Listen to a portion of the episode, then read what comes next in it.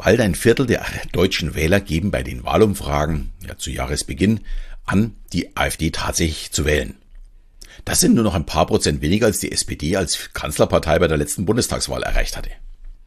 Ich möchte heute mal die Gründe dafür suchen, allerdings weniger aus der politischen Sicht, sondern aus der psychologischen Sicht. Diese Folge soll eben auch keine politische Parteibeeinflussung darstellen, sondern vielmehr dazu dienen, psychologische Zusammenhänge zu beleuchten. Und ich möchte die AfD auch nicht kritisieren oder vielleicht auch die AfD-Wähler als Nazi-Wähler bezeichnen, weil das ist für mich wirklich viel zu kurz gegriffen und nicht der Weg, um tatsächliche Veränderungen herbeizuführen. Und das zeigen uns auch die Zahlen. Circa zwei Drittel der AfD-Wähler geben an, die AfD zu wählen, weil sie unzufrieden sind. Also bleibt nur noch ein Drittel, die man als Stammwähler bezeichnen darf und somit auch wahrscheinlich als extrem rechts ordnen kann. Aber um diese fünf bis acht Prozent, sagen wir mal, soll es heute nicht geben. Also bevor wir in die Liste der Gründe eintauchen, möchte ich betonen, dass politische Phänomene vielschichtig natürlich sind und von verschiedenen Faktoren beeinflusst werden. Die folgenden Gründe sind nicht als Rechtfertigung, sondern als Analyse gedacht und auch zum Nachdenken, ob man selbst auch auf das eine oder andere vielleicht reinfällt und ob es vielleicht am eigenen Arbeitsplatz nicht auch ähnliche Vorgänge gibt. Also fangen wir an. Erstens, die Unzufriedenheit mit dem Establishment. Die AfD hat von einer ja weit verbreiteten Unzufriedenheit mit den etablierten Parteien profitiert. Viele Menschen fühlen sich von traditionellen Parteien einfach nicht mehr vertreten und sehen die AfD als wirkliche Alternative zu einem als inkompetent oder selbstgefällig wahrgenommenen politischen Establishment. Was auch kein Wunder ist. Denn wenn Koalitionspartner nicht diskutieren, sondern sich gegenseitig beleidigen, dann gefällt uns das nicht. Das zeigt auch die Entwicklung der Umfragen, also man kann es tatsächlich in Zahlen sehen. Im Mai, als man sich gegenseitig bezüglich des Heizungsgesetzes angriff, gingen die Zahlen der AfD deutlich nach oben. Was man auch immer wieder zu hören bekommt, ist die da oben. Das zeigt klar, Politik wird nicht auf Augenhöhe gemacht und die Bürger haben nicht das Gefühl, die Politik wird für sie gemacht. Das ist ein ganz großes Problem. Schließlich sollten die Politiker die Dienstleister für uns, das Volk sein. Das wäre das große Ziel eigentlich. Damit kommen wir auch zum Punkt zwei: Ängste und Unsicherheit mit der eigenen Situation. Ja, überall steigen die Preise. Arzttermine bekommt man nur noch mit einem großen Vorlauf, ebenso Handwerkertermine. Die Bahn funktioniert nicht richtig, der Wohnungsmarkt ist die, äh, die Hölle mittlerweile und der Infrastrukturausbau, gerade auch jetzt Glasfaser zum Beispiel, aber auch vielleicht Ladesäulen für, für E-Autos, gehen nicht in dem Tempo voran, wie wir es uns wünschen würden.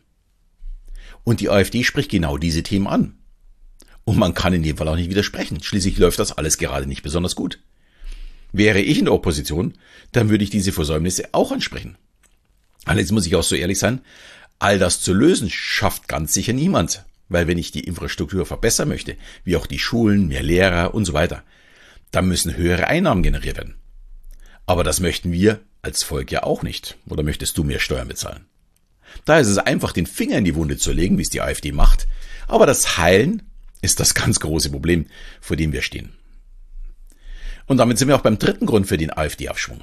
Alle Parteien haben mittlerweile bewiesen, dass sie nicht zaubern können.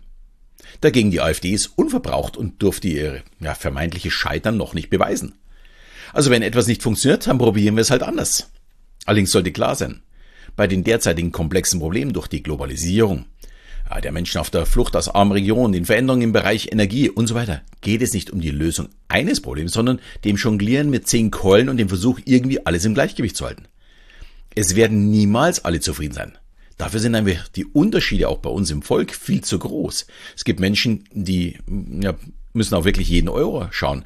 Andere möchten einfach ihren Bestand wahren. Also jeder hat irgendwie andere Interessen und dadurch natürlich auch andere Wünsche, was die Politik tun sollte. Und damit kommen wir auch zu viertens. Genau das verspricht nämlich die AfD. Äh, mit Populismus und einfachen Lösungen sprechen sie uns natürlich alle aus dem Herzen. Die AfD bietet oft scheinbar einfache Lösungen für komplexe Probleme an. Und in einer komplexen Welt können einfache, klare Botschaften Menschen ansprechen. Insbesondere wenn sie das Gefühl haben, dass traditionelle Parteien eben diese Herausforderung nicht bewältigen können. Das war übrigens auch schon die Grundlage für Trumps Erfolg in den USA. Der genauso agiert. Er hat sehr, sehr einfach klar gemacht, was er möchte, wie er es löst. Dass er es so nicht lösen kann, das hat er natürlich nicht gesagt. Aber er hat einfach äh, ja, im Namen des Volkes oder in den Worten des Volkes gesprochen. Dann fünftens, soziale Medien. Eine ständige Penetration mit dem für die AfD passend gemachten Nachrichten äh, ist echt die Hölle. Und leider fallen viele darauf rein.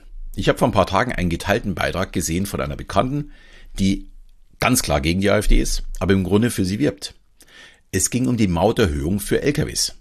Dabei stand, dass die Strecke von Eschenlohe nach Hamburg, das sind knapp 900 Kilometer, 865 Kilometer, glaube ich, Standort, äh, jetzt 136,85 Euro mehr Maut für einen 40-Tonner kostet. Und wir als Endverbraucher das mitbezahlen müssen. Und genauso fühlt es sich auch an. Alles wird teurer. Aber dann schauen wir uns jetzt doch einfach mal die Fakten an. Auf einem 40-Tonner passen circa 1200 Kastenbier. Das ist, glaube ich, eine Einheit, damit kann jeder was anfangen. 1200 Kastenbier. Das heißt, der Transport für jeden Kasten durch ganz Deutschland sind circa 11 Cent. Ich befürchte, die wahre Kostensteigerung für uns Endverbraucher ist ganz woanders, aber sicher nicht durch die Maut, weil 11 Cent könnte jeder aufbringen.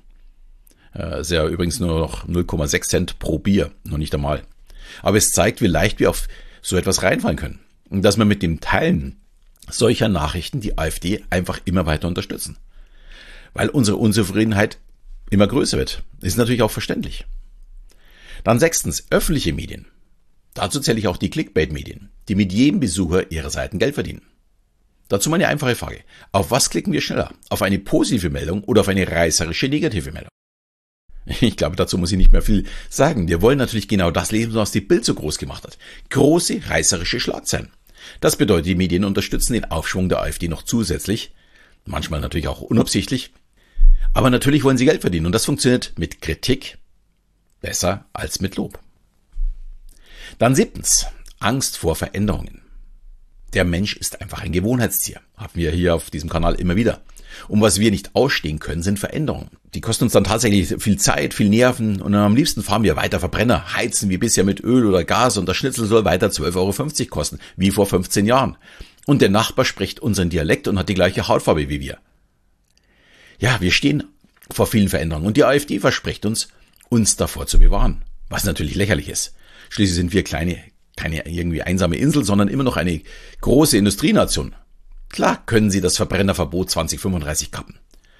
Würde sich deswegen etwas ändern? Nee, ganz sicher nicht, weil 2035 bis auf ein paar wenige Ausnahmen auch keiner mehr einen Verbrenner bauen oder fahren möchte. Jede Weiterentwicklung hat Zeit benötigt, um sich durchzusetzen. Aber man konnte es nie aufhalten oder glaubt jemand ernsthaft, man könnte VW, Audi, BMW oder Mercedes vorschreiben, weiter Verbrenner zu bauen. Die würden sich damit international einfach ein riesiges Grab schaufeln, wo sie alle reinfallen. Damit achtens, Vergleich mit anderen Ländern. Klar können wir uns in anderen Ländern äh, ansehen, wenn sie früher in Rente gehen, mehr Rente bekommen, weniger Steuern bezahlen, Spritpreise günstiger sind oder die Bahn besser ausgebaut ist. Und vieles, vieles mehr. Aber das ist immer nur ein Teil der Wahrheit. Alles muss immer gegenfinanziert werden. Es ist relativ einfach, das Volk mit solchen Vergleichen gegen die Regierung aufzubringen. Schließlich werden nicht die schlechten Seiten gezeigt, sondern nur die guten Seiten. Hier muss man ein bisschen abwägen und ja, in jedem Land ist es so ein bisschen anders. Was gut ist, aber auch was schlecht ist. Das gilt, glaube ich, für jedes Land. Dann neuntens. Keiner mag Bevormundungen. Das mochten wir schon als Kind nicht. Das macht es der AfD derzeit sehr einfach. Die Grünen sind nicht mehr die entspannte Hegelpartei aus den 80er Jahren, sondern sie möchten alles ordnen und bestimmen. Verstehe ich zum einen, weil das aussieht wie der einfachste Weg, aber das genau mochten wir eben schon, wie schon angesprochen, als Kinder nicht. Wer bekommt schon gerne gesagt, was er jetzt zu tun und zu lassen hat? Bestes Beispiel ist die Wärmepumpe. Ganz Deutschland geht auf die Barrikaden wegen der Pflicht, ja, umzusatteln auf Wärme durch Strom. Und ich kann nur sagen, dümmer kann man es kaum anstellen, vor allem bei einem wirklich guten Produkt. Wir haben seit 18 Jahren eine Wärmepumpe. Und es war die perfekte Entscheidung. Niedrige Kosten, überhaupt keine Wartung. Es ist also ein Top-Produkt, das die Grünen der Bevölkerung madig gemacht hat. Statt dafür zu werben, wenn man sieht, wie sich im Anschluss die Ampel und die AfD entwickelt hat, also die Ampel alle Parteien nach unten, die AfD deutlich nach oben, ist der Fehler klar erkennbar.